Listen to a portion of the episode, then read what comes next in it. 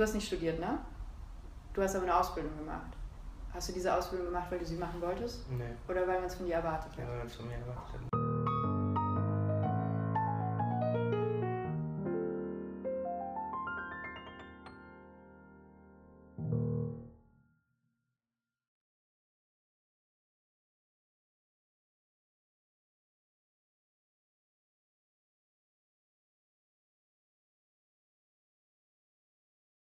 Wir laufen, ne? Das ist meine Kamera.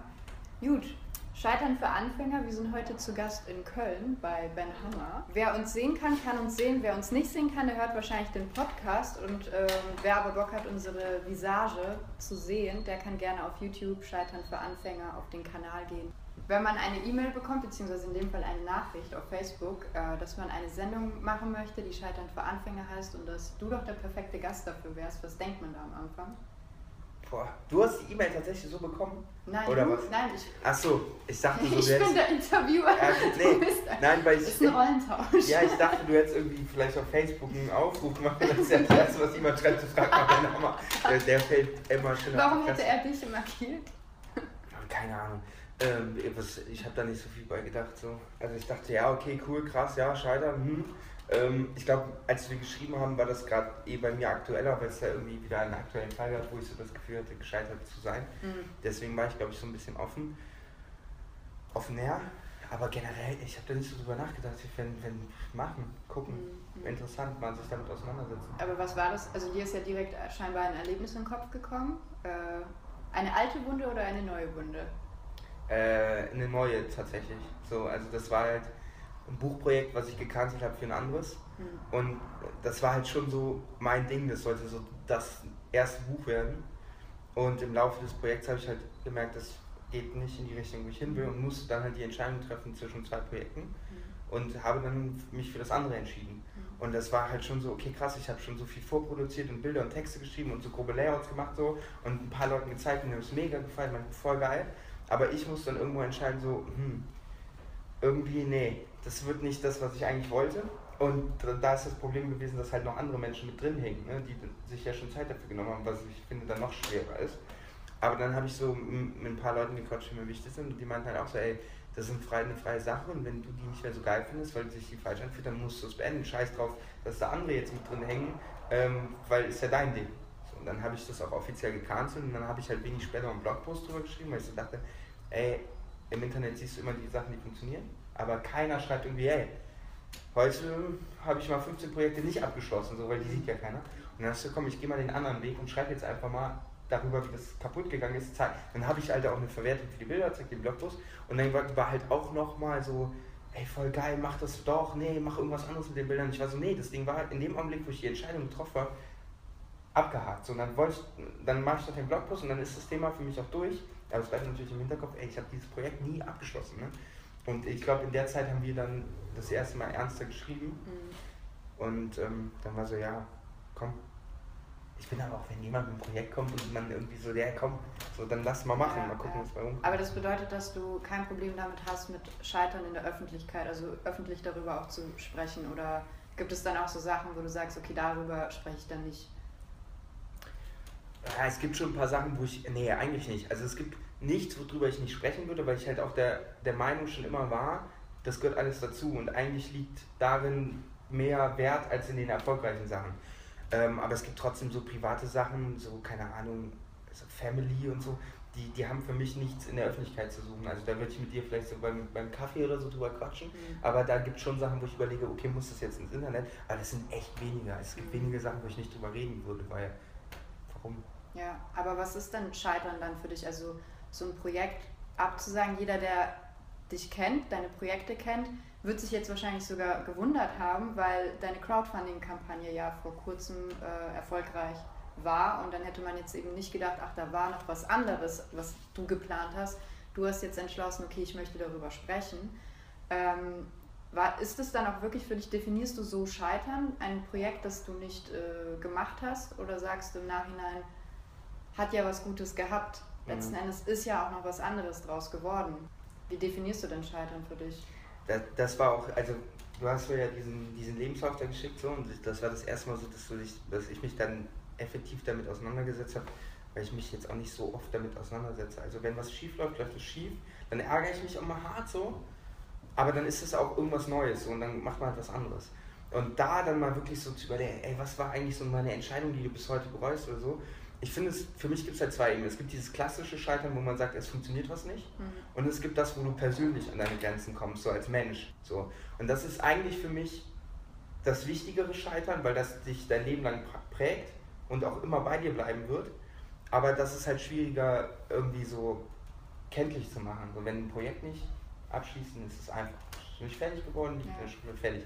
Aber so Persönlichkeit zu reflektieren, das ist halt schon Arbeit. Da muss man sich viel mit sich auseinandersetzen. Aber das finde ich das eigentlich Scheitern so. Für alle, die, weil du gerade den Lebenslauf angesprochen hast, wir haben nämlich äh, einen Lebenslauf, äh, der Lebenslauf des Scheiterns, sonst schreibt man da immer Sachen rein, die gut gelaufen sind. Ähm, ich habe mir überlegt, wir sprechen über das, was im Leben halt eben schlecht gelaufen ist. Und im Lebenslauf ist das Erste, was man eigentlich immer angibt, die Schulzeit. Äh, hat, hattest du eine gute Schulzeit? Nee, Warst du ein guter Schüler? Eine Katastrophe, also das schlimmste, die schlimmste Zeit meines Lebens. Nee, wir sind, glaube ich, beide kleben geblieben, habe ich gehört. Ja. Ich auch. Neunte Klasse. Schrecklich. Ähm, nee, die Schule war ganz schlimm. Ich finde, das Krasse ist, äh, zum Thema Schulzeit, dass am liebsten hätte ich das Bedürfnis zu den jungen Leuten, wir sind auch noch jung, aber zu den Jüngeren in die Schule reinzugehen und zu sagen, hey, es geht vorbei. Das mhm. ist nicht das, was auf dich zukommt. Danach geht es erst los quasi. Aber in der Schule wird dir eigentlich schon so eingetrichtert, du musst gewisse Sachen erfüllen, damit es funktioniert. Ähm, du hast nicht studiert, ne? Du hast aber eine Ausbildung gemacht. Hast du diese Ausbildung gemacht, weil du sie machen wolltest? Nee. Oder weil man es von dir erwartet hat? Ja, weil man es von mir erwartet hat. Die Eltern? Genau. Ja. Das war für mich so der, also auch das bereue ich heute nicht, aber das war so dieser Kompromiss, okay, ich will eigentlich was anderes machen, ähm, aber wir leben halt irgendwie in Deutschland, bla bla bla. Und gerade wenn du Eltern hast, also ich finde halt, Eltern machen eh schon eigentlich alles für ihre Kids und du hast auch eine gewisse Verantwortung für die. Du kannst nicht so voll auf Biegen und Brechen dein Ding fahren. Und da habe ich dann an dem Punkt gesagt, okay, pass mal auf, dann machen wir das so, ich mache das euch zuliebe, ich ziehe das durch und ähm, ich hatte auch eine entspannte Ausbildung, es war ein Betrieb, ich konnte machen, was ich wollte. Ne? Die haben eigentlich mein Know-how eingekauft für einen billigen Lohn, aber ey, ich musste da, ich habe selber gelayoutet, selber, ich konnte alles selber was entscheiden. Für eine Ausbildung, Kaufmann für Marketing, Kommunikation mhm. mit Schwerpunkt Online-Medien, aber in einem Holzhandel. Mhm. So, ähm, und das war halt chillig. Ich habe mein, meinen eigenen Laptop mitgebracht, habe meine Adobe Cloud und habe da gearbeitet. Hatte von vornherein war klar, dass ich ein Gewerbe nebenher betreibe, habe nebenher den Blog gemacht und habe für die, für die Firma halt auch Blogs betreut, Social Media gemacht. Das ist ja nicht so irgendwie, du gehst dahin, klar, ich habe immer Klorollen geholt und so ein Scheiß oder mal ein Lager um, rumgeräumt, aber das war echt wenig. Ne? Stattdessen bin ich auf Messen rumgelaufen, habe Fotos gemacht. So das war schon entspannt, aber das habe ich wirklich nur gemacht, weil ich diesen Schein haben wollte. Mir waren auch die Noten egal, ich wollte nur diesen Schein haben. Mhm. Damit meine Eltern sagen, damit, oder damit ich meinen Eltern sagen kann, so, pass auf, ich habe das jetzt gemacht, ich habe mein Abi gemacht, ich habe meine Ausbildung gemacht, ich habe auf dem Papier was gelernt, bringt dir nie im Leben was. Wenn ich in sechs Jahren einen Beruf suche, hat sich so viel verändert und mein Know-how ist sowas von weg. Ich weiß ja jetzt schon nicht mehr, wie Algorithmen geupdatet werden und bin voll raus. Mhm. Ähm, da sagt auch keine Agentur so, ja geil, hast du Ausbildung gemacht. No, no Hat dich jemand äh, jemals nach, dein, nach deinem Abschluss, nach deinen Noten oder sonst was gefragt? Ganz kurz, ich glaube, wir haben gar nicht erwähnt, was du überhaupt machst. Und das weißt du wahrscheinlich selber. Doch, du weißt es schon ein bisschen. aber man kann nicht sagen, du bist nur Fotograf, du bist nur Blogger, du machst das eben auch Interviewformate. Ja. Also ich bin, ich fühle mich, ich komme aus dem Blog-Ding. Ich habe erst gebloggt und ganz spät angefangen zu fotografieren, mhm. vor drei Jahren, 2013. Und ich fühle mich immer noch mehr als irgendwie Blogger, weil selbst die Fotos, die ich mache, mache ich in einem, in einem Storytelling-Kontext, weil ich sage, ich will was machen für meinen Blog. So. Und deswegen sehe ich mich da so als Hybrid. Und das andere kommt halt dazu, wenn du dann Bock hast, Menschen kennenzulernen und mit denen zu quatschen, weil du es geil findest, und du hast eh einen Blog und Leser, dann machst du halt Videos. Ja. Aber du hast schon während deiner Ausbildung dann schon angefangen, den Blog zu betreiben. Ja, ich habe 2010 mit dem Blog angefangen, schon ja. im, äh, zum im Abi format. Ja. Und da auch schon Gewerbe angemeldet? Nee, so. Gewerbe habe ich deutlich später angemeldet. Mhm. Gewerbe habe ich angemeldet kurz vor meiner Ausbildung, als dann klar wurde, okay, da kommt jetzt wirklich regelmäßig Kohle über den Blog rein. Mhm. Und ähm, ey, da habe ich, wann habe ich die Ausbildung angefangen? Boah, 2011 habe ich Abi gemacht, 2013 glaube ich. Äh, da habe ich das ja schon drei Jahre gemacht, mhm. jeden Tag. Und dann war irgendwann klar, okay, das Ding läuft. So, du hast jetzt Besucherzahlen, da kommen in meiner Ausbildung hatte ich 15 Anfragen im Jahr, irgendwo hinzufliegen, die ich alle nicht annehmen konnte, obwohl ich schon viel machen konnte, weil ich einfach Urlaub genommen habe. Und ähm, da war dann irgendwann der Punkt, okay, ich mache jetzt die Ausbildung, ich will das safe haben, ich will das jetzt klar regeln, Rechnung schreiben, bla bla bla. Und dann habe ich äh, kurz vorher, wahrscheinlich so 2012 oder so, Gewerbe angemeldet. Weiß ich aber gar nicht, ich müsste jetzt in die Unterlagen gucken. Ja, ja. Aber könntest, würdest du, du warst trotzdem noch sehr jung, als du das Gewerbe angemeldet hast. Ist dir da auch äh, allein schon ein bürokratischer Fehler oder ja, würdest klar. du heute den Leuten sagen, ey, beachtet bitte Folgendes? Ja, äh, keine Ahnung, Gewerbe anmelden braucht man gar nicht, habe ich erst viel später gelernt mhm. als Fotograf. Dann habe ich den Fehler gemacht, Fotografie anzumelden, wo du dann mit Handwerkskammerpflichtig bist. Die dann immer einmal im Jahr mit diesem Brief kommen, ich glaube 100 Euro sind das und irgendwie ja, weiß keiner, warum man diese 100 Euro zahlt. Aber der Witz ist auch da, da haben mich voll viele ausgelacht. Mhm. Und uns gesagt, hey, voll dumm, mach das und so, ja. Fotodesign, da. Ja. Dann habe ich mich im Nachtrag reingelesen und das ist auch wieder voll der Bullshit, weil ich weiß, in dem, ich bin ja auf dem Land groß geworden, ähm, da sind halt Fotostudios, die machen 99 Euro Porträts und billiger. Also, und die haben natürlich mitbekommen, dass da jetzt jemand sitzt, der Abi macht und der nebenher Fotos macht, die vielleicht auch gar nicht so schlecht sind und der dann im Internet postet, ey, wer Fotos haben will hier, ne? Mhm. Und die haben auch Freunde von mir, die da gearbeitet haben, er hat ja eigentlich ein, hat er es angemeldet, macht mhm. schwarz, aber und das war so der Punkt, wo ich gesagt habe, okay, das kostet mich zwar jetzt Geld, aber ich bin auf jeden Fall auf der sicheren Seite. Ja, mir kann keiner an die Karren pissen. So. Man will es ja auch professionell machen. Ja, also man hat irgendwie Bock schon direkt richtig loszulegen und nicht so. Ja, ganz ehrlich, Fotodesign, dann bist du wieder abhängig von irgendwem, der das, der dann irgendwann prüft, ist das wirklich künstlerisch? Ey, meine, die arbeiten sind nicht künstlerisch. Keiner, der irgendwie Porträts macht, so, der macht wirklich Kunstporträts, mhm. der damit Geld verdient. Das ist alles so Business halt so. Und dann entscheidet jemand anders, ob du jetzt Fotodesigner bist oder Fotograf, und dann musst du auch wieder, kommt auch die Handwerkskammer und labert dich voll. Mhm. Deswegen. Ähm, du musstest diesen Lebenslauf ausfüllen und ich glaube, du hast nur einen, also du hast es auch beantwortet, du hast in deinem Leben nur einen Lebenslauf schreiben müssen. Ja. Was ich total beneide, weil äh, ich gehöre leider nicht dazu und ich habe auch Freunde, die tatsächlich sich nie beworben haben, sondern straight das gemacht haben, worauf sie Bock haben. Ich gehe mal davon aus, dass du auch das nicht bereust. Ja. Es gibt ja diesen Satz, äh, ich bereue nichts, weil sonst wäre ich nicht der, der ich äh, jetzt bin. Ich finde das, ich glaube das nicht. Ich glaube, nee. jeder Mensch bereut etwas. Ja, das Problem ist halt, dass man jetzt anderes Wissen hat. Äh, um nochmal auf das Thema mit der Ausbildung zum. Beispiel zurückzukommen. Das Einzige, was mir heute wirklich was gebracht hat, war meine Ausbildung. Nicht aus dem Grund, weil ich da was gelernt habe, aber weil ich in der Berufsschule mhm. Finanzkommunikation hatte, mhm. mit einer Lehrerin, die super streng war und die halt gecheckt hatte, okay, der Ben kann das eigentlich, aber ich muss halt auch echt den hart ankacken, mhm. so wenn er seine Hausaufgaben nicht macht. Ja. Und das war das Einzige, was mir geholfen hat, weil damit beschäftigt sich keiner. Keiner von uns will sich mit Buchhaltung beschäftigen. Aber durch diesen Finanzunterricht oder wie du es auch immer, FICON hieß das dann bei uns, ich habe halt einen Grundleg ich könnte rein theoretisch, wenn ich keinen Steuerberater hätte, selber kontieren. Ich weiß selber, wie lange ich Sachen abschreiben kann, in welche Tabellen ich gucken kann, wo ich Pools abschreiben kann, was ich sofort abschreiben kann, ähm, Rückstellungen buchen, das weiß ich alles. So, und das bringt mir viel mehr als alles andere, was ich mir im Internet einlesen kann, weil im Internet zu steuern irgendwelche Antworten, das kannst du klingen, hat keine Ahnung. Ja. Und selbst Steuerberater, ähm, ich bin zu meinem Steuerberater gegangen, machst du irgendwas mit Internet? Kennst du dich mit Internet aus? Ich habe äh, Kunden in Hongkong, sonst wo. Äh, PayPal, äh, ganzen Dienste, kennst du dich damit aus? Und er hat gesagt, ey, ich habe professionelle Ebay, ich kenne das besser. Und trotzdem musst du halt manchmal hingehen und sagen, pass mal auf, ich mache jetzt nächsten Monat das, jetzt kommt vom Crowdfunding ganz viel Kohle, die läuft über PayPal, wo ziehe ich dir die Kontoauszüge, so dass du das bequatscht. Und wenn du da einen mega eingefahrenen Steuerberater hast, der irgendwie seit Jahren seine Rechtsanwälte hat, die machen ja nichts in die Richtung so. Ich habe aber im Monat irgendwie 5000 Buchungen auf PayPal und musste vier Konten in Auszügen belegen und war dann froh, dass ich jemanden hatte, wo ich direkt das sagen konnte, so pass auf, das und das sind vielleicht die Schwierigkeiten, kannst du da mal irgendwie, kennst du dich damit aus? Und da ist das halt mega Vorteil, wenn du dann sagst, pass auf, dieses Jahr vielleicht mal ein paar Rückstellungen buchen, ich will nächstes Jahr ein Studio machen, können wir schon mal irgendwie so. Dann sagst du, ja, gute Idee, aber wenn du nicht die Ahnung hast, dass du das machen kannst, warum sollte der, der Steuerberater sagt nicht, willst du nicht nächstes Jahr mal ein Studio machen, dann können wir dieses Jahr irgendwie für 10.000 Euro schon mal irgendwie. Außer er ist halt sehr engagiert ja, genau, und, so. und der hat auch 200 Kunden. Ne, so ja, ja, ja. Deswegen, das war wirklich gut und das ist auch, ey, ich würd, könnte auf alles scheißen heute, aber das ich würde halt niemals für 250 Euro bei der IHK oder so irgendwie so einen Workshop für Finanzbuchhaltung, macht ja keiner. Ja. Deswegen war genau das wichtig. Ich hoffe, das wird meine Mutter niemals hören. Ohne Scheiß. meine Mutter sagt genau dasselbe. Sie sagt, man, da kann man schon was lernen, was man. Also ich habe keine Ausbildung gemacht, deswegen, beziehungsweise ich habe meine Schulische abgebrochen, die sehr viel Geld gekostet hat. Äh, wobei wir da das nicht gelernt haben. Aber äh, sie ist auf jeden Fall auch der Meinung, dass das schadet nicht, wenn man so eine Ausbildung gemacht hat in dem Fall hatten deine Eltern wahrscheinlich dann auch zumindest für die drei Jahre ihre Ruhe oder haben sich gedacht, ja gut, er macht was Vernünftiges. Wie war das dann, als du dich so richtig selbstständig gemacht hast? Waren die cool mit? Ja, also mein, mein Vater so gar nicht, ne? Aber das ist halt, ey, der ist Diplom-Ingenieur, ne? Mhm. Der, so Disziplin hoch 10. Irgendwie als Werkstudent angefangen, immer noch da arbeiten. Klar, da ändert sich auch was, dann werden Gruppen outgesourced, der ist leitender Mitarbeiter in irgendeinem Labor. Ich habe keine Ahnung, was die wirklich machen. So. Ich verstehe das einfach nicht. Und der sagt halt auch so, ey Ben.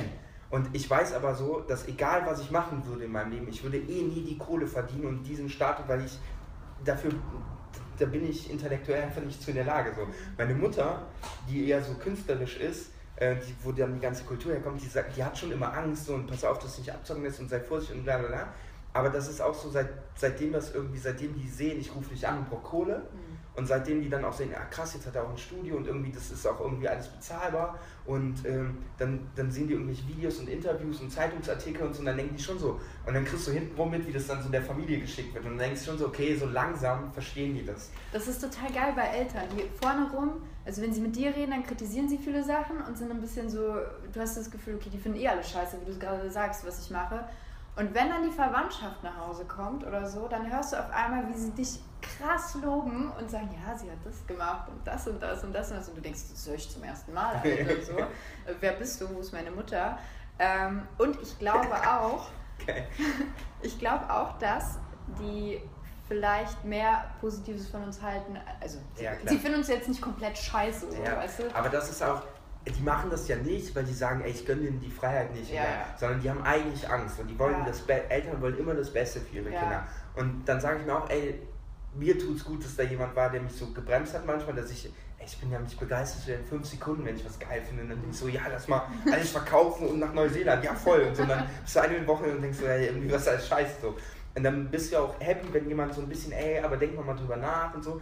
Das ist schon alles okay, nur man muss halt die Grenze finden, wo man sich davon löst und nicht immer so negativ und nicht immer, man muss manchmal sich auch was trauen. Und das lernst du halt nicht von Leuten, die, ähm, die seit Jahren, seit, seitdem sie denken können, für dieselbe Firma arbeiten. Aber das ist heute auch nicht mehr so. Das hat sich alles geändert. ja, ja. So, ja. und gerade in diesem Marketing-Ding, Ich habe vor kurzem ein Interview mit David Brecht gesehen, äh, in dem er gesagt hat, dass immer die Maschinen übernehmen immer mehr Arbeit für uns. Und irgendwann ist der Mensch dann an dem Punkt, oder viele Menschen müssen sich auf einmal Gedanken darüber machen, was kann ich denn gut, was ist meine, meine Passion quasi, weil die Scheißarbeit macht irgendwann mal der Roboter. Mhm. Um es jetzt mal, es wird wahrscheinlich so sein. Ähm, ich sage dann immer zum Spaß, ey, bitte lebt nicht euren Traum, weil dann kann ich es nicht mehr machen. Was würde passieren, wenn alle auf einmal ihren Traum leben würden? ne? Es muss die Leute geben, die halt in unseren Augen nicht, das, nicht die geilen Jobs machen, aber für die ist, kann es ja total geil Ja. sein, in der Sparkasse in Pfaffenhofen zu arbeiten. Ne? Kann ja mega cool sein für die. Wie ist es denn für dich, wenn du nach Hause kommst? Hast du noch alte Schulfreunde oder so? Gar nicht. ey, privat, das ist echt, da scheitere ich auch echt oft so, was privat so angeht. ähm, nee, ich bin auch echt selten äh, daheim. Also, Ja. Gibt es nicht diese, diese Nachrichten so, hey Ben, du hast es ja zu voll was Krassem gebracht, so von denen, Ja. der eigentlich nie mit dir in der Schule geredet hat? Ja, die, die stehen dann hier auf Veranstaltungen, labern mich voll. Ja? So. Ey, aber das kann ich nicht ernst nehmen. Nee. So, das sind Ja. die Leute, die jetzt erst gewollt haben, Ben, du kriegst nie einen Job, äh, wieso hast du keinen Anzug an, wir haben hier Anzug. Ich so, ja, aber so, äh, Ja, ja. Und ich so, ja, von mir aus, aber ich will halt einen anderen Weg gehen. So, und das wird vielleicht hart und vielleicht geht es auch in die Hose. Klar. Vielleicht stehe ich hier, vielleicht sitzen wir drei Wochen zusammen und sag, das war alles scheiße. So, aber ähm, ja, das ist, die lassen sich, guck mal, die sehen, die Leute sehen irgendwas, meinen, sie verstehen irgendwas und wüssten, ja, frisch, fett, Asche, bla, keine Ahnung, läuft bei denen. Äh, die haben ja gar keine Ahnung, die machen sich ja nicht die Mühe, sich mal ernsthaft mit dir zu unterhalten und irgendwie so, das passiert ja alles nicht. Ja, ich ich voll- sag dann ja, netten Danke, dass du es sagst. Tschüss. Ja. Ich könnte jetzt Bier trinken, wenn du willst. Hm, Bier. Ich finde das, äh, wie du sagst, ist auch ein bisschen hinterfotzig, weil ich habe das genauso auch erlebt, dass die Leute, die am Anfang gesagt haben, ja, ja, mach du nur oder einen belächelt haben oder gar nicht erst mit einem geredet haben, plötzlich dann in der Stammkneipe zu Hause herkommen und sagen, ich gebe dir ein Bier aus. Oder ey, die Maggie, die kenne ich, wir waren voll dick in der Schule. Mm, ja, ja, genau Das so. Nein, waren wir nicht. Ja, aber auch das muss halt geben, so. Ähm, Sollen die so machen, alle. was hast du denn abgebrochen bisher? Hast du irgendwas abgebrochen? Also so, so lebenslaufmäßig oder so generell, ich, was ich äh, ab und zu Projekte tatsächlich, aber auch viel so menschliche Sachen. Ich habe auch echt schon viele Freundschaften so einfach. Tschüss. Aber weil du so fokussiert warst auf deinem Beruf? Ja. Also es geht immer vor eigentlich. Ich würde Mhm. jetzt nicht auf die Idee kommen, zum Geburtstag irgendwo hinzufahren, weil irgendwer irgendwo feiert. So. Mhm. Wenn ich eh da bin und das passt zusammen und ich kann das terminlich so koordinieren, klar. Und ich weiß auch von allen, die, mit denen ich irgendwann mal Kontakt hatte, ich weiß eigentlich auch von allen, mit denen ich in einer Schule, ich weiß eigentlich von allen Menschen, die mir begegnen, was sie machen, wo die wohnen mhm. und weiß dann, wenn ich irgendwo bin, rufe ich die auch alle an mhm. und wenn die Zeit stimmt und die es schaffen, irgendwie zu mir zu kommen, weil wir uns irgendwo, ne, dann sage ich, keine Ahnung, ich bin jetzt mit einem Fotograf verabredet, um 16 Uhr zum Mittag oder Abendessen, keine Ahnung, wenn du Bock hast, weil die Leute, mit denen ich unterwegs bin, sind ja alle cool, kommst du rum, setzt mal da zu dritt, die kennen sich dann zwar alle nicht, aber die sind eh alle cool. Und die Leute, die das dann eingerichtet bekommen, auch mega geil, die dann zu sehen, aber bei denen, die es nicht gibt, ist es halt auch so. Und dann sehe ich die, ey, ich habe meine besten Freunde aus der Schule seit zwei Jahren gefühlt nicht mehr gesehen. Mhm. So. Aber nimmst du das als etwas Negatives wahr oder ist dir bewusst, dass es eventuell nicht normal sein könnte? Ich sage es jetzt mal vorsichtig normal in Anführungsstrichen. Ja, ich, ich denke schon oft so, wenn es wenn, mir dann scheiße geht und ich frage, was mache ich eigentlich, was du als Kreativer, glaube ich, immer hast, ähm, so, ist das alles richtig, Alter, ich renne hier von links nach rechts und bla. Dann denkst du, warum kümmerst du dich nicht um die Menschen, die sich so eigentlich immer um dich gekümmert haben, wenn es dir nicht gut ging? So, warum investierst du nicht das, was du in deine, dein Business steckst, mhm. mal in zwischenmenschliche Beziehungen oder deine Familie? So, seit fünf Wochen nehme ich mir vor, meine Oma zu besuchen, weil ich die schon lange nicht mehr gesehen habe und die wohnt gegenüber so gefühlt. Mhm. Und ich brauche da nur einmal in der Woche morgens hinfahren, Brötchen holen, wir frühstücken zusammen und dann fahre ich ins Office. Könnte ich voll machen, aber irgendwie ist immer was, was dazwischen kommt. Und mich manchmal nervt mich das hart ab, mhm. aber irgendwie ich es auch nicht gebacken, das irgendwie zu lösen. Ja, aber vielleicht ist es der erste Schritt, dass man es checkt. Also ich habe es lange Zeit auch nicht gecheckt, bis dann meine äh, Kumpels äh, in der Heimat angefangen haben, so ein paar Witze zu reißen. Das hat mit Witzen angefangen und wurde dann immer ernster. Also zuerst dieses Jahr, ich sehe dich nur noch bis hier, sprich selbst wenn wir irgendwas gemacht haben, äh, auf der Couch gesessen sind und gezockt haben, dann war immer der Laptop auf meinen Schoß und ich habe parallel gearbeitet. Und ich habe jetzt zwei bis drei Jahre gebraucht, um zu verstehen, äh, dass ich keine Freizeit in dem Moment hatte, weil ich habe ja gearbeitet und das ist eigentlich mega unfreundlich, sich bei deinem Kumpel auf die ja. Couch zu setzen mit dem Laptop und zu arbeiten. Also und sich anzuschweigen. Das hätte ich auch zu Hause machen können. Aber ich habe mir eingeredet, wenn ich bei meinem Kumpel auf der Couch sitze, habe ich ja noch ein bisschen Freizeit und äh, Spaß gemacht. Ja, aber da ist halt auch der Unterschied, das kommt immer auf, auf also klar, das findet, findet nicht jeder cool so, aber ich kenne halt auch Leute, für die ist das also mein, mein jetziger bester Kumpel, den ich auch, ich sehe ihn zweimal im Jahr, aber das wird immer mein bester Kumpel bleiben, wahrscheinlich die nächsten mhm. Jahre. Ähm, der, da gibt es keine Diskussion, keine Vorwürfe. Wenn es passt, geil. Und wir es hinkriegen, fahren wir 19 Tage am Stück durch die Gegend so. Aber wenn es nicht passt, ist es auch voll easy. Und selbst wenn ich da hinkomme und nur am Handy hänge, würde der auch sagen, ja, hab mir anders vorgestellt, aber das ist halt dein Leben, Ben. So. Und so habe ich dich kennengelernt und so ist es halt. Und wenn ich dir helfen kann, helfe ich dir. Und wir haben schon irgendwann dann unsere Zeit, so, wo wir dann mal auch was machen. So. Und selbst wenn du acht Stunden arbeitest und danach eine geile Stunde Gespräch hast, ist es ja immer noch voll viel wert, auch wenn du halt nicht richtig anwesend warst. Aber Kannst du denn mit Kritik umgehen, wenn dir jemand sagt, hey Ben, leg das Handy weg? Spaß. Schwierig, schwierig. Das äh, habe ich auch mit anderen, aber ich, ich habe ja auch so eine Philosophie, das verstehen die aber nicht die sagen, Markus zum Beispiel sagt, so, Handy, wir sind jetzt unterwegs, gebe ich vollkommen recht. Ich hasse es auch, wenn du mit Leuten in Urlaub fährst und das Erste, was die machen, ist so, lass mal Leute kennenlernen. Dann kriege ich auch einen Hals, weil ich denke, Alter, wir sind zusammen in Urlaub, wieso willst du, dann fahr halt alleine. Mhm. Ähm, aber beim Handy ist es halt was anderes. Ich gucke drauf, wenn mir eine Freundin schreibt, ey, ich feiere dann, dann Geburtstag, willst du vorbeikommen? Interessiert mich nicht mache ich irgendwann. Wenn aber jemand schreibt, ey, pass auf, ich habe eine Frage zur Kamera XY, antworte ich sofort. Ich mir scheißegal, mit wem ich unterwegs bin. Das ist ein guter bin. Trick, also wenn man deine Aufmerksamkeit möchte. Ja, dann musst du auf jeden Fall einfach sagen, hey Ben, ich habe eine Frage, das und das und dann helfe ich auch sofort. Aber wenn man mich irgendwie voll sülzt mit, wie geht's dir, lang geht's mir, ey, kein Bock. Mhm. Und das ist für mich halt Business und das rund um die Uhr. Ich habe eine Response-Zeit von Facebook von fünf Minuten. Mhm. Und das wollte ich immer. Ich will, weil das will ich auch. Wenn ich, wenn mir frage, will ich eine schnelle Antwort. Mhm. Und das kann ich nebenher bedienen. Und das hat nichts damit zu tun, dass ich jetzt die Leute nicht wertschätze, sondern es ist mein Geschäft. So. Für dieses Leben habe ich mich irgendwann mal entschieden mhm. und das will ich so fahren. Und dann mache ich das kurz und dann bin ich aber auch wieder da. Und dann ist es immer noch geiler, als zu Hause zu sitzen und zu warten, dass jemand so schreibt. Ja. Bist du dann risikobereit? Ja, also voll, also es ist immer auch finanziell? Ja. Also manchmal auch ein bisschen. Ja. Also äh, da, dafür hilft mir das von meinen Eltern so. Ich habe da nie richtig Kohle verbrannt, unnötig. Ja. Aber es ist halt auch so, es gibt halt keine Privatinvestitionen. Ne? Also alle Kohle, die ich habe, ist so lange auf meinem Geschäftskonto, bis ich wirklich meine Miete zahlen muss. Und dann ziehe ich nur die Miete runter, mhm. damit ich halt liquide bin. Und das, war, das hat mit 14 angefangen. Wenn ich Geld verdient habe, habe ich in mein Dings investiert. Ich habe nicht für 400 Euro mir irgendwie einen Urlaub geleistet oder so, sondern ich habe die 400 Euro in einen größeren Monitor investiert, weil ich gesagt habe, dann kann ich meine Arbeit effektiver machen. Das ging alles immer sofort in, zurück ins Geschäft und das ist noch heute so. Mhm. Also selbst wenn ich mir so eine Dartscheibe kaufe fürs Studio, das ist halt für mich Business, weil ich sage so, okay, das ist cool, wenn hier Leute abends vorbeikommen, die mich kennenlernen wollen oder die ich, mit denen ich quatschen will und du sitzt nicht da mit dem Business, Nike, whatever Kontakt und quatsch stundenlang, sondern du sitzt eine Stunde da, trinkst ein Bierchen, quatsch und dann komm ich spiele noch eine Runde da. Ich finde, also das ist so dieses Leben, das Geschäft, was ich machen will und deswegen ist es für mich als Business. Aber du lässt den von Nike nicht gewinnen oder nur damit du ihn als nee, Kunden nee. behältst. Der muss hart, der muss hart bluten. Erzählst du Menschen von deinen Zielen? Weil, also das Lustige ist ja, warum wir jetzt hier sitzen, ist, wir hatten ja schon mal ein Interview miteinander, bloß war das andersrum. Ja. Du und Steffen Böttcher, ihr habt zusammen äh, Click, Click, What und wir haben über Crowdfunding gesprochen. Und damals hast du noch gesagt, Crowdfunding, boah, ich hätte Schiss, dass das nicht funktioniert. Du Ja. hattest richtig, also du warst nicht Ja. überzeugt Nee, auf jeden Fall. nicht, das stimmt. Ab welchem Moment warst du überzeugt? Vom Crowdfunding. Mhm. Also das, ich habe es irgendwo mal gesagt, das Problem war halt, ähm, das erste Buch ist gescheitert. Mhm. Das Nebenprojekt hat immer mehr Relevanz bekommen. Mhm. Und letztes Jahr hatte ich so mein erstes, wenn man das so nennen will, Burnout, so echt so ein Clash, so wo ich Mhm. gesagt habe, das ist alles scheiße und ich verpiss mich jetzt, ich will damit nichts mehr zu tun haben.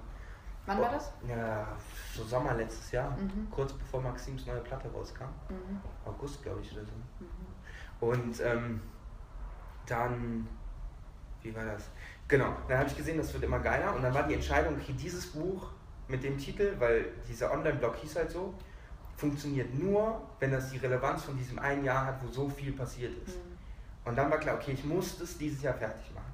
Dann habe ich aber letztes Jahr das Studio aufgemacht, ähm, hier viel investiert, letztes Jahr wenig äh, produziert, weil ich voll viele Jobs abgesagt habe und einfach nur freie Sachen machen wollte, weil ich davor das Jahr viele große Jobs gemacht habe.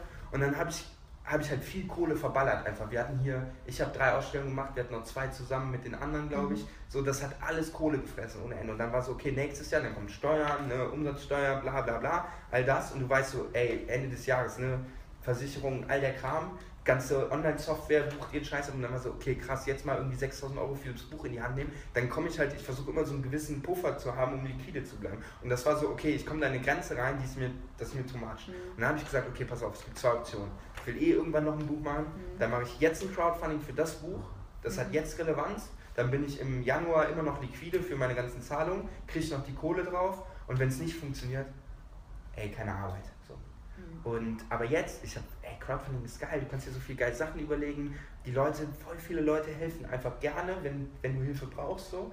Die zahlen dann auch freiwillig mehr. Das halt auch, mich hat jeder angerufen, machst du jetzt die Getränke für Umme, alles für Umme. Klar, ich habe auch Leute, die mich supporten, so. Und ich habe gesagt, irgendwann zahlt sich das aus. Ich weiß nicht wann, aber irgendwann, die Leute sind ja nicht dumm und die Leute stehen auch da. Ey, Ben, ich bin zum fünften Mal hier, hab nie was bezahlt, können wir irgendwie. Ich so, nee, keine Ahnung, hab ich nie. Na, lass stecken, bezahl beim nächsten Mal Bier. So, und dann machst du sowas und dann kommen genau die Leute. Da haben Leute supportet, die waren, die habe ich auf der Messe gesehen, habe wie immer fünf Bier geholt, obwohl nur drei Leute was wollen. Also ich habe noch ein Bier, oh, hey, willst du Bier? Oh ja, bam. Und der Typ schreibt drunter, ja, wir haben ja, wir kennen uns nicht, auf der Fotokina einmal gesehen, aber wir haben mir direkt ein Bier in die Hand gedrückt, ist mir sympathisch, hab mal gebackt, 55 Euro. Ja. Alter, das Bier hat 2 Euro gekostet, so. Ja. Das, das, kannst du nicht, das kannst du nicht irgendwie planen oder so, das passiert einfach, wenn du da Bock drauf hast. Und Ja. dann kriegst du es irgendwann zurück. Und deswegen bin ich jetzt so Crowdfunding, dass ich denke so, geil. ja. Die Leute, wenn die, wenn die wollen und das cool ist, dann wollen die auch supporten. Also man muss nicht immer so den großen Plan dahinter haben. Ne? Man kann auch Absolut. mal, in, also bist du ein intu, intuitiver wahr. Mensch? Ja. Ähm, ich wusste auch letztes Jahr nicht, dass ich ein Studio mache. Ich Ja. wusste, ich wollte und dann kam, ja, okay. Ja. Ich wusste nicht, dass ich vier Ausstellungen mache. Seht ja, aber die Leute reden immer davon, man muss sich Ziele setzen. ich habe Soft-Ziele, nenne ich das. Mhm. Ich hatte von Anfang an, seit 2010, ich habe irgendwann das Ziel gehabt, ich will selbstständig, ich will frei leben, mein eigener Chef sein, ich will mein, mein, mein Glück selber in der Hand haben, das war so ein Soft-Ziel, egal mit was. Ich will irgend, als ich fotografiert habe, ich will irgendwann ein Studio und ein Büro haben, ich will eine Ausstellung machen und ein Buch. So, und das war immer so im Hinterkopf. Und dann habe ich halt ein Thema für ein Buch gesucht, weil ich dachte, jetzt bin ich soweit, das Thema wurde verworfen. Und dann ist aber was zu einem Buch jetzt geworden, was niemals als Buch geplant war, was einfach so für mich war. Ich gesagt habe, ey, ich will dokumentieren, was eigentlich so die ganze Zeit passiert. Wann hat dich denn dein Bauchgefühl mal, ähm, also wann hast du dich denn bereut, auf dein Bauchgefühl gehört zu haben? Ja, ey, cool, ich habe schon mal ein paar so in Leute investiert, wo ich so dachte, ey, das sind coole Leute Mhm. und gemerkt, nee, eigentlich voll, sobald du was von denen willst, passiert gar nichts. Aber das ist normal, glaube ich. Genau. Also ich glaube, da kommt man ja nicht drum herum. Wahrscheinlich gerade in der Branche. Ja, aber schwierig ist es halt, wenn du, wenn du da den Business verlässt, so wie ich, und eigentlich gibt es kein Business, kein Privat, das ist alles eins, und du merkst so, ey, eigentlich hat, hatte ich das Gefühl, es sind coole Leute und die sind Mhm. loyal und sympathisch, und dann merkst du, ja, aber sobald du wirklich was willst, wie trenne ich das denn? Oder was würdest du jemandem als Tipp geben, damit das nicht passiert? Oder muss man da auf die Fresse fliegen und dann. Ich, ich, man ärg ich ärgere mich dann kurz und dann so, fuck, irgendwie, das war scheiße, jetzt mal irgendwie nicht so, bla. Aber am Ende, auf jeden, der dich irgendwie verarscht, kommen wieder fünf Leute, die so voll supporten. Und dann denke ich, in der Retrospektive kann ich dir jetzt noch nicht mal sagen, was mich so abgefuckt hat. Ja. Also, weil es ist vorbei. Also ich gucke zurück, so, das war eigentlich so schlimm. Ähm, sortierst du negative Menschen dann aus? Also gibt es überhaupt negative Menschen in deinem Leben oder hast du ab einem gewissen Punkt gesagt, habe ich keinen Bock drauf? Ja, also klar, voll. Also ich, ich bin so voll abhängig. Ich merke schnell, dass Leute mir nicht gut tun. So wenn jemand jeden Abend anruft, dass wir saufen gehen, das ist der geilste Mensch der Welt, weiß ich irgendwann auch, ey, das ist super gefährlich, weil ich schwimme da dann so mit und das macht voll Bock und eine geile Zeit. Aber eigentlich will ich ja auch irgendwie mein, mein Business aufbauen. Ja, weil man ist da schneller drin als man. Ja, das geht so schnell. Man nimmt sich noch vor, dass man heute zu Hause bleibt und dann. Aber dann habe ich auch, ich habe immer diesen Twist und sage so, ja, aber ich wollte ja frei sein. Und ich will die Freiheit haben zu entscheiden, was ich mache. Und wenn ich jetzt Mittwochabend 22 Uhr habe und morgen nicht um 7 Uhr hier sein muss ja. und das innere Verlangen habe, ey, eigentlich ist das cool und würde mich voll freuen, ihn wiederzusehen, dann mach einfach. Voll, aber also das, das ist ja das Krasse. Warum hat man da so ein schlechtes Gewissen? Also ab welchem Punkt hat es das angefangen, dass man denkt, Spaß haben ist, also mir wurde das wirklich irgendwie so eingetrichtert, also ein Satz, den ich sehr oft gehört habe, Maggie, du kannst nicht im Leben immer das machen, worauf du Bock hast. Und ich gucke in dem Fall meine Mutter an und denke mir, doch, eigentlich kann ich schon das machen, worauf ich Bock habe. Natürlich nicht im Sinne von, ich kann jetzt nicht auf die Straße gehen und jemanden auf die Fresse hauen. Kannst du auch. Könnte ich Kommt machen. Jedenfalls zurück. bin, bin ich ein bisschen, ich komme gar nicht hoch, weißt du, ich bin ja viel zu klein. Aber ich glaube, da, da fängt schon mal der Kommunikationsfehler an. Aber theoretisch Spaß haben oder sogar im, im Zweifelsfall äh, Spaß bei seinem Beruf, in seinem Beruf zu haben, wird, äh, da kriege ich schon fast ein schlechtes Gewissen. Ja, also das ist halt jetzt aus meiner Perspektive oder was wir machen, mhm. das ist halt schon echt so ein hohes Gut. Ja, absolut. Und ähm, aber mit allem, was ich mache, ne, mit, mit dem Studio, was mir, also die Verantwortung wird halt auch immer größer. Es ist halt eben nicht mehr nur, ich muss meine Miete zahlen und mein Essen, sondern ja. es ist auf einmal, hey, ich habe ein Studio, ich habe doppelte Kosten, ich muss einen Steuerberater, also es wird halt immer mehr. Und dann kommst du halt auch einen Punkt rein, wo du immer unfreier wirst, was aber auch mhm. okay ist, weil du erreichst Wachstum halt nur, wenn du auch investierst. Und dann musst du halt irgendwann abwägen. Aber wenn du, wenn du, wenn du Vollgas gibst, geht ja beides. Also ich habe letztes Jahr viel gesoffen und war um 7 Uhr auf einem Job oder Das sind die besten Jobs Alter, mit Restpromille. Wenn du musst, dann geht das alles. ja, ja, voll. Und dann muss man ja auch einfach durchziehen. Aber ey, auf Buchhaltung einmal im Monat habe ich auch keinen Bock. Aber ja, das ist ein Tag im Monat, wo ja. du kotzt für, für 29, wo du machst, worauf du Bock hast. Ja, aber du hast gerade auch gesagt, du hast mehr Verantwortung, du musst auch mehr Sachen bezahlen. Ab wie bewahrst du dir diese Freiheit zu sagen, ich mache immer noch das, worauf ich Bock habe und nehme nicht den Job an, auf den ich eventuell gar keinen Bock hätte, aber ich nehme das Geld mal mit. Also, weil ich finde, das ist so, so eine Gratwanderung. Ab wann gehe ich wieder in eine Abhängigkeit? Äh, man gewöhnt sich auch an viele Sachen, wenn man irgendwie so einen festen Kunden hat. Ähm, den man aber, wenn du, du könntest jetzt theoretisch wahrscheinlich auch Stills fotografieren äh, und fett absahnen, aber wärst nach ein paar Wochen tot unglücklich so. Hättest aber mega äh, Cash also ich mache es ganz oft einfach von Cash tatsächlich abhängig. Mhm. Also wenn ich an zwei Tagen 10.000 Euro verdienen kann mhm. und dafür eine Produktion im Quartal mache, mhm. weil die eh nicht so oft reinkommen oder weil ich den Rest der Zeit halt mit Kleinkram und hier Blog und da und eh unterwegs bin, ey, dann sind das zwei Tage, wo ich sogar dann Bock drauf habe, dass ich mal was anderes mache. Ja. Und dann denkst du nach zwei Tagen, okay, wie gut, dass ich das nicht alle drei Tage mache, mhm. so, weil das ist einmal im Monat okay, aber dann reicht es auch. Ähm, ist auch vielleicht ganz gut, um zu sehen, ja, äh, das könnte auf mich warten und umso motivierter bist du dann bei deinen eigenen Sachen. Genau, nach dem letzten Jahr, das ist halt auch ungeil, immer Freies zu machen tatsächlich, mhm. weil nach dem letzten Jahr dachte du, okay, du investierst immer vor, du hast immer die eigene Verantwortung und ich habe so gesagt, ich habe jetzt gerade mega Bock einfach, mich wie ein Behinderter in, bei McKinsey reinzustellen und 300 Unternehmensberater einfach vor einem Setup durch, durch, durch. Da steht von mir aus die Marketingchef ja, ja, ja. nehmen wir, nehmen wir, nehmen wir, danke, tschüss Post-Production weg, kein das Bock hatte mehr. ich auch schon mal, ja. Das, ich habe mir wirklich gewünscht, einen Job zu bekommen, wo ich meinen Kopf äh, ausschalten kann, wo ich irgendwie nicht gefordert bin, großartig, so eben Fließbandarbeit. Das wünscht man sich zwischendurch, weil gleichzeitig auch Freiheit wünschen wir uns alle, aber Freiheit kann genauso einschränkend sein. Es kann auch dich komplett überfordern nach einer Zeit. So. Und aus meiner Erfahrung hätte ich nie gedacht, das ist ja genau so, wir, wir machen, worauf wir Bock haben. Und wenn du dann unglücklich bist, ne, Mhm. hast du keine Ausrede mehr. In der Ja. Schule, in der Ausbildung hast du gesagt, ja, wenn das mal vorbei ist, dann habe ich. Und dann machst du jeden Tag, was Ja. du willst und merkst so, ey, irgendwie bin ich auch unglücklich. Ja, so, ich komme nicht weiter, irgendwie langweilen mich meine Arbeiten. Und das ist noch viel, viel Das schlimmer als alles andere. Absolut, absolut. Ich vergleiche das immer mit, ähm, es gibt ja Frauen, die, wenn ein Kind bekommen haben, die werden dann depressiv Mhm. und die lieben dann ihr Kind nicht oder sie fühlen nichts Mhm. für ihr Kind und äh, sind dann noch mehr unter Druck gesetzt, weil die das nicht aussprechen können. Die können natürlich nicht zu ihren Verwandten oder so hingehen und sagen, hey, ich liebe mein Kind. scheiße. Ich finde mein Kind scheiße, das kannst du nicht machen. Ich darunter, gescheitert.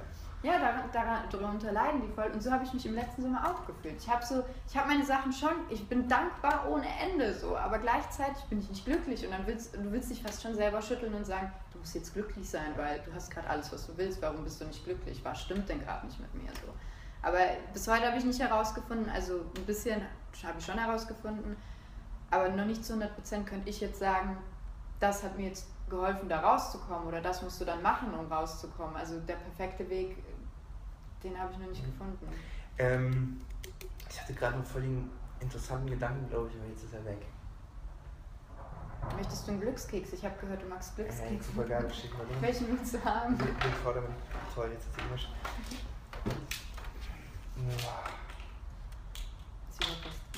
Ich kann aber nicht nachdenken, ich bin nur Single-Tag. Ja, hier steht tatsächlich. Was steht bei dir? Mir steht, wenn du eine Garantie willst, kauf dir einen Toaster. Ja, geil. Soll ich dir sagen, was ich mir eben gedacht habe, als du es mit den Keksen ange angekündigt hast? Ich kann einsehen, warte, Hilfe, ich bin in eine Keksfabrik gefangen. Ja. Und ich wollte sagen, Hilfe, ich bin in einer Club Mate Fabrik gefangen und jetzt kriege ich genau das. Wie krank ist das denn bitte? Hä? Ist der oft da drin oder was? Nee, ich habe die selber gemacht. Ach so, ey, du Arsch. Ja, geil. Das war voll das Rumgefiese. Ich habe mich, schon- ich hab mich schon gewundert, dass es wirklich ein Glückskeks drin ist. Stell dir mal vor, da ruft einer die Polizei. Mach das bitte. Nee, Entschuldigung, ich habe hier einen Glückskeks. Wir streamen Dann das machen, live. dann, dann machen die hier so eine, eine Probe und können herausfinden, wo das gebacken wurde. Oh ja, ich wollte schon fast selber backen, aber das Konzept des Scheiterns wollte ich da nicht zu 100% durchziehen. ähm, ja, wenn du eine Garantie willst, kauf dir den Toaster. Ist dir mittlerweile eingefallen, was du sagen wolltest? Ansonsten ich, mache ich jetzt damit weiter. Äh, sprich, ich behaupte jetzt einfach mal, man kann nichts planen. Also man kann ein bisschen planen, natürlich, aber äh, ich würde jetzt nicht sagen, weiß Ja, ich nicht. also ich fahre damit gut, dass ich das so laufen lasse Ja. und halt meine Softskills habe, aber ich glaube, es ist schon. Es, ich habe zum Beispiel, ich weiß nicht, wie ich das mache, aber ich saß im Dezember da und habe gesagt, im Januar will ich Jobs machen. Ich will Business-Porträts machen und dies und das. ja, Im Dezember kriege ich drei Anfragen für Business-Porträts. Ich habe vorher kein einziges Business-Porträt auf meiner Website gehabt. Jetzt im Januar, ich habe das ganze letzte Jahr ja, wirklich wenig Anfragen bekommen und die, die ich bekommen habe, habe ich alle abgesagt. Und jetzt, ich habe jetzt mehr Anfragen schon als im ganzen letzten Jahr und ich habe nichts geändert. mhm. So, aber ich habe für mich so gesagt, ich habe da jetzt Bock drauf. Das ist total geil, weil ähm, es ist zwar ein bisschen esoterisch, aber tatsächlich ist es so, dass du, dass es heißt, wenn man äh, sich bewusst auf etwas konzentriert oder eben auch Bilder, äh, in meinem Fall, wenn ich jetzt hier dieses Interviewformat Scheitern für Anfänger mache, ich schneide mir, deinen Kopf habe ich nicht ausgeschnitten, weil ich wusste ja, dass du mitmachst, aber ich schneide mir gewisse Bilder aus, also von Leuten, die ich gerne interviewen möchte und die klebe ich mir dann an die Decke, Ja. äh, nicht an die Decke, an die Wand. Und das ist ja visuelles, weiß ich nicht mehr, wie man das nennt, da gibt es einen Begriff für. Vision Board. Ja, und ey, wirklich paar Sachen, wie du sagst, also ich habe mir auch Sachen vorgestellt, die sind dann passiert. Oder kennst du das, wenn dir gerade Geld fehlt und du denkst dir, boah, ein Job wäre jetzt geil, am besten so und so viel, dann kommt genau dieser Job rein und du denkst dir, Alter, das ist fast schon gruselig. Ja. Wie das mit dem Keks zum Beispiel. Ja. ne? Kein Hellsehen. Ich weiß noch meinen Gedanken wieder. Äh, Ich fand es lustig mit dem, was du gesagt hast, oder interessant mit dem, was du gesagt hast, zu dem, äh, dann macht man irgendwas und danach ist man so, ja, hm, und jetzt? Und ich bin jetzt gerade bei mir halt auch voll gespannt, wie das mit dem Buch wird, weil ich jetzt irgendwie seit Dezember im Tunnel bin und das, ich kann mich wieder freuen, dass das Crowdfunding erfolgreich war. Dass ich bin die ganze Zeit noch voll im Work. Ich kann mich, habe ja auch, ich sage im Moment alles andere ab, weil ich nur das machen will. Außer mir. Ja, außer mir, genau. ähm, aber das ist ja auch so, hey, das ist ja entspannt, so, wir setzen uns jetzt hin und nachher mache ich weiter. So. Aber ähm, ich bin mal gespannt, wie das, ich glaube, erst nach der Release-Party werde ich das realisieren können. Geil, krass, du hast jetzt ein Buch gemacht und das irgendwie 500 Mal verkauft. Hm. Krank. aber dann ist es so, ja, und jetzt ist so ein Loch und was mache ich jetzt? So, weil du halt vier Monate darauf hingearbeitet. Mhm. Und so nur das dein Ziel war. Und das anderen erstmal zu erklären, ist ja auch so schwierig, weil du möchtest denen ja auch nicht das Gefühl geben, dass du undankbar eben bist, sondern du, du feierst ja da. Aber genau deswegen finde ich Scheitern geil, weil äh, darum geht es ja im Leben. Mir ist doch lieber, wenn jemand zu mir sagt, äh, ja, mh, also nee, ich bin jetzt irgendwie gerade kein Erfolg so. Ich habe das und ich bin gerade im Tunnel, ich verstehe das nicht als, ey, ich freue mich so geil, es ist so geil, dass das funktioniert hat, fettes Danke, ich liebe euch alle, wir sind alle unsterblich, wir rocken die Welt, die Welt gehört uns. Und eigentlich ist ja so, wie soll ich das alles machen? Das Ja, aber, aber Stichwort Internet, Social Media, da wird genauso wie du es jetzt gerade beschrieben hast, eben geschrieben und geredet, hey Leute, Dankeschön und oh, ist alles so geil und ich trinke gerade mein Latte, Geht Macchiato. mir voll auf den Sack. Ja, aber das, ich habe mich schon dabei erwischt, wie ich mir dachte, boah, bei den anderen läuft und bei mir nicht.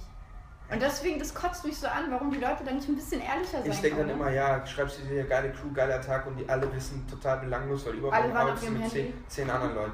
So, Ja. ist ja scheißegal. Ja. Sondern schreib es halt nicht. Ja, absolut.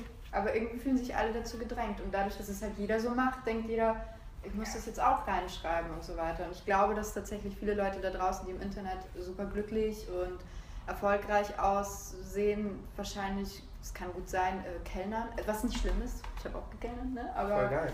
Voll ähm, geilen Menschenkontakt. äh, sollte jeder mal gemacht haben, meiner Meinung nach. Also Kellnern ist, äh, kann man auf so vielen Ebenen was lernen. Ähm, würde ich auch sofort machen. Wenn ich irgendwas nebenher machen müsste, würde ich sofort. ich vermisse es auch manchmal. Das ist so geil. ja, ich habe Wie du Leuten Bock. Spaß machen kannst, einfach Ja. weil du geil drauf bist. Ja. Ey, ja, ja, klar, oder? Ja. Nee, ja, ja, komm, eins noch, komm, ich hol dir eins. Bein, zack, noch ein Bier verkauft. Aber gleichzeitig hast du auch manchmal Arschlöcher und damit musst du dann auch erstmal dealen und deinen eigenen Weg finden, wie du da irgendwie mit umgehen Aber die kannst. Guten überwiegen. Ja, ja, auf jeden Fall. Auf jeden Fall. Ich bin Blondine, natürlich überwiegend. Ja, du bist ja blond da unten, das ist so ein ein Ansatz. bisschen, ein bisschen. Das ist ein Ansatz. Mein, äh, mein früherer Chef beim Kellnern hat gesagt, immer wenn ich über die 10% vom äh, Trinkgeld kam, hat er behauptet, ich würde bescheißen, also nicht buchen, sondern das Geld einstecken, weil es über 10% wäre ja nicht normal. Was ist das für eine Aussage? Das ist total demotivierend. Das heißt, immer wenn ich über die 10% kommen würde, muss ich sagen, hey, bitte lass dein Geld stecken. Ja, und vor allem das Schlimme ist, es gibt nur noch voll wenig gutes Gastropersonal, weil die meist- meistens nicht gelernt haben. Genau, ja. Und gelerntes Gastropersonal geht durch den Raum und sieht, wo was leer ist, kommt vorbei und fragt. ja. Inzwischen hast du da überall Studenten, was auch nicht schlimm ist, die haben keinen Plan und du Mhm. stehst schon wieder auf Zimmer an dir vorbei und guckst, ja, hm, hm, Mhm. tschüss, äh, äh, ich will was trinken. Ja. Oder die dreht dir fast was an und sagst, ey, du bist gut drauf, willst verkaufen, finde ich geil. Äh, nee, ist nicht mein Laden, eigentlich mir scheißegal, ob du trinkst oder nicht. Und denkst so, ja, very gut. Sehr, sehr am Start. Ähm, das heißt, wenn du noch nie in deinem Leben eine Bewerbung, äh, bis auf eine, glaube ich, äh, geschrieben hast, dann hast du auch noch nie. Doch, du hast gerade. Hast du gekellnet? Nee. Woher weißt du dann so viel über diesen Beruf? Weil ich, weil ich mir alles angucke. Ach so. Das ist alles wahrnehme. Hast du eine schlechte Angewohnheit? Viele. Ich höre ganz schlecht zu. Ich höre ganz schlecht zu, ich fahre schlecht Auto, ich bin. Ah, keine Ahnung, was gibt's noch alles? Äh, er schüttelt den Kopf. Ich bin manchmal echt launisch. Vieles. Ich bin sehr mit mir selbst beschäftigt, habe ich gemerkt.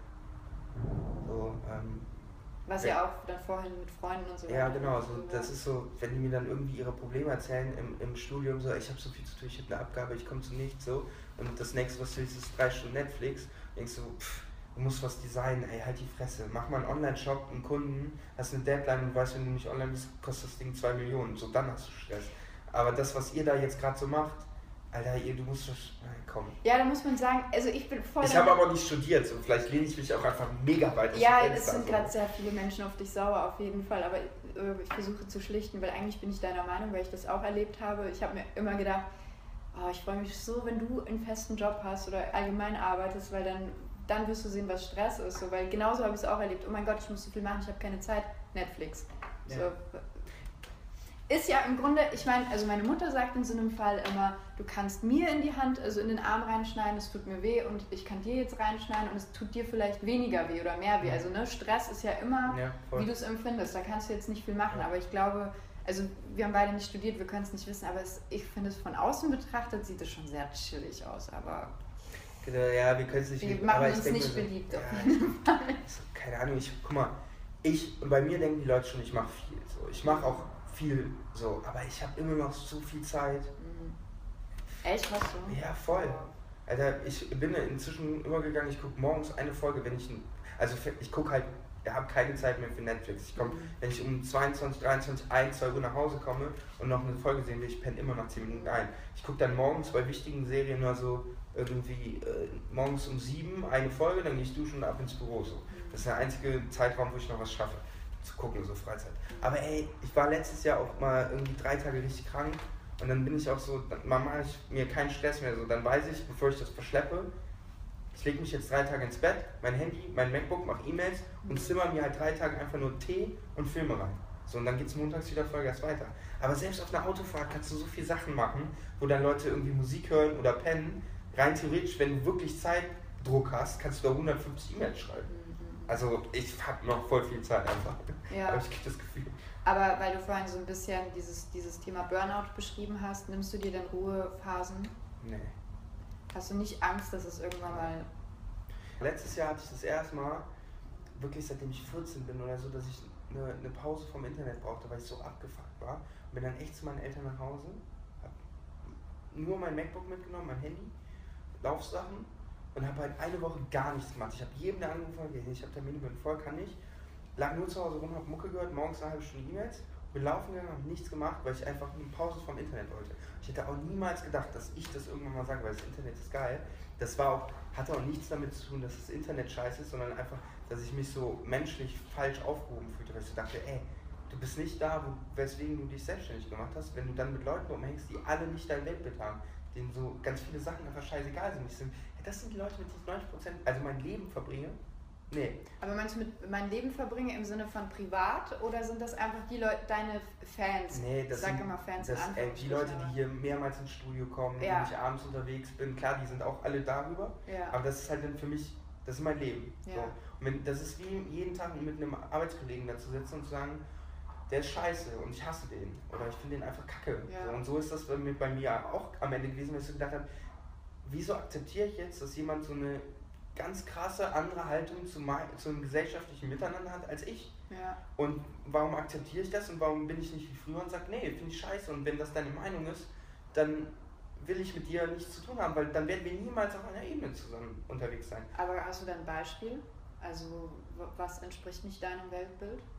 Ja, ey, guck mal, wir sind in einer, ich mache Nacktfotos und alle denken, ich bums meine Models. Ja. Ich habe wirklich ich hatte eine Affäre mit einem Model und das, ich dachte, das wäre meine nächste große Liebe. So. Ja. Und bin voll auf die Fresse gefallen. Und das war auch, wir haben normal fotografiert und uns dann sechs Wochen jede Woche getroffen und normale Dinge gemacht, ja. bis dann irgendwas passiert ist. So.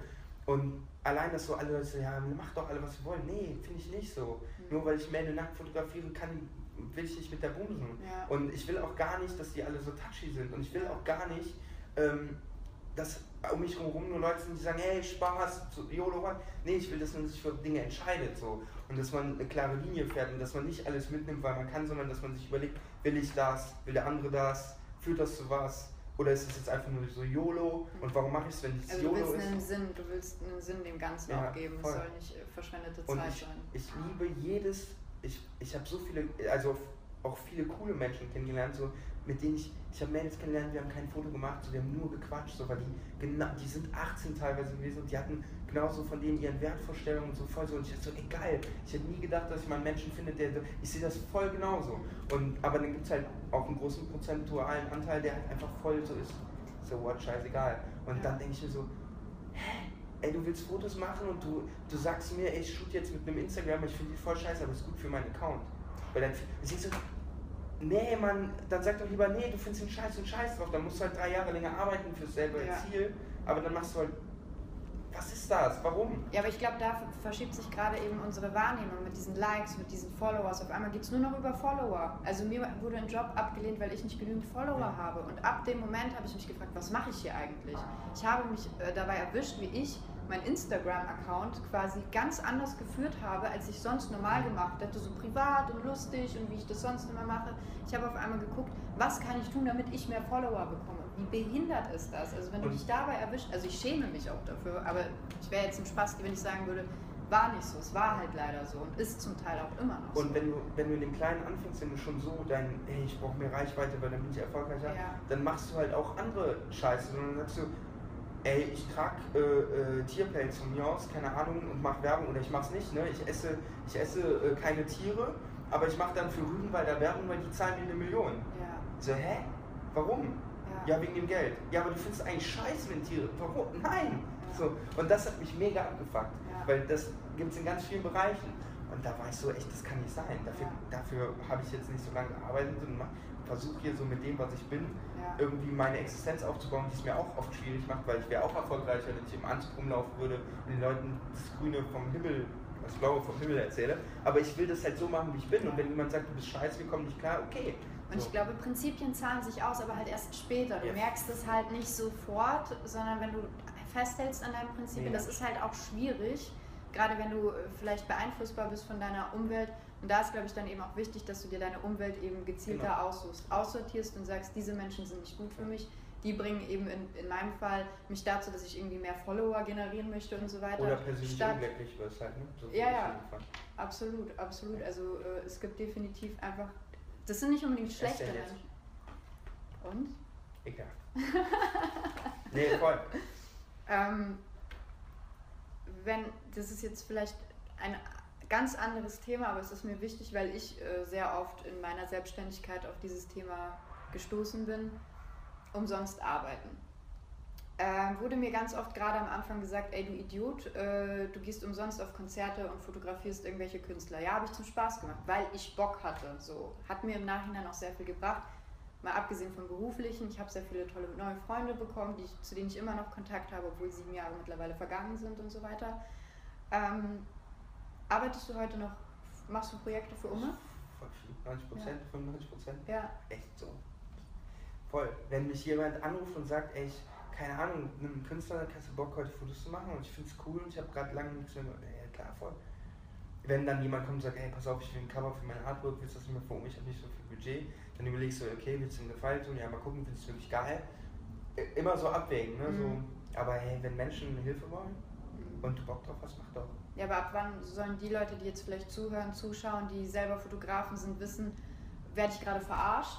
Also ist, wäre theoretisch Budget da und man sagt es mir nicht? Also ist das so ein Bauchgefühl oder kannst, sagst du, naja, gut, Ja, schon. Bauchgefühl und halt am Ende, ich glaube daran, wenn man einen verarscht, wird man selber verarscht. Mhm. So, und dann sage ich, ja gut, herzlichen Glückwunsch, er hat mich verarscht. Mhm. Irgendwo kommt das, kriegst du zurück, irgendwer wird euch verarschen. Hat das mal jemand bei dir gemacht? Weiß ich nicht, ich glaube nicht, dass ich es rausbekomme bin. Ich denke aber nicht drüber nach. Mhm. Also ich fühle mich echt selten unfair behandelt. Ja. Und äh, dein erster bezahlter Job, erinnerst du dich an den? Ja, ich glaube, das war eine Hochzeit von einem Kumpel. Mhm. Meine erste und meine vorletzte. aber war es ein geiles Gefühl, so das erste Mal Geld verdient zu haben? Nee, es hat gerade meine Spritkosten gedeckt, aber ich wollte ja. dem Typen halt einfach einen Gefallen tun und dachte, auch damals schon, ich mache das jetzt einmal. Irgendwann kommt vielleicht mal eine Anfrage und dann habe ich es aber schon mal gemacht, so dann habe ich schon die Erfahrung. Ja, hat sechs Monate gedauert, kam die erste Anfrage mhm. und da habe ich genug Geld mhm. Erinnerst du dich noch zum Abschluss an eine Geschichte, wo du sagst, diese Geschichte war am Anfang negativ, die sah jetzt einfach erstmal nach was Beschissenen aus und hat sich im Nachhinein als etwas Positives herausgestellt. Übrigens schönes Gleichnis, wenn man überlegt, dass du Fotograf ist bist vom Negativen was ins Positive. Negative, super, Positive. Maggie, super. ähm, ich wollte noch eine Sache zu dem Kosmos sagen. Mhm. Die Frage, die ich ganz vielen immer sage, ist so, also ich habe fünf Jahre geblockt jetzt und so langsam verdiene ich echt Geld so, mhm. und solide. Mhm. Aber ich habe halt drei Jahre für Oma gemacht und jeden Tag. Und das hat, das sieht ja jetzt keiner, ne? Jeder denkt. Und denkt auch keiner ne? drüber nach. Die denken, ja, machst einen Blog. Ne? Also es waren 16 Stunden am Tag. Mhm. Ähm, die Frage, die ich mir immer stelle, ist, es kommt was rein. Habe ich was zu tun, habe ich nichts zu tun. Und selbst, es gibt auch Leute, die haben von Anfang an gesagt, wir machen nur mit Budget. Okay, die sind dann auch schnell in größeren Budgets wahrscheinlich. Kann aber auch so sein, du machst drei Jahre lang nichts, gar nichts. So, was machst du dann in der Zeit?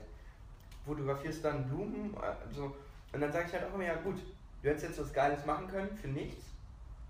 Oder du sitzt halt zu Hause rum und machst nichts. So, dann mache ich doch lieber was Geiles für nichts, als rumzuhängen und nichts zu tun. Ja, und du hast vor allem kein Portfolio, das du vorzeigen ja. kannst, keine Erfahrung. Keine Kontakte, nichts. Ja. So. Und da bist du bei dem, was sich was ich irgendwann ausgezahlt hat. Ich habe das auch, glaube ich, mal bei mir im Podcast erzählt. Ich habe in Berlin eine Ausstellung gemacht, wo ich einen Typen kennengelernt auf einem Roadtrip beim Kiffen. Ähm, und der fand meine Bilder danach so geil, weil ich ich schicke dann halt auch den Leuten die Bilder. Also wenn wir da am Strand lagen, dann habe ich so, ey Pascal, gib mal Facebook oder so, dann schicke ich ihnen nach. Und dann war ich irgendwann wieder in Deutschland und dann habe ich allen, die wir so getroffen haben, die Sachen geschickt. Und dann kommt halt immer, ja cool, geil geworden.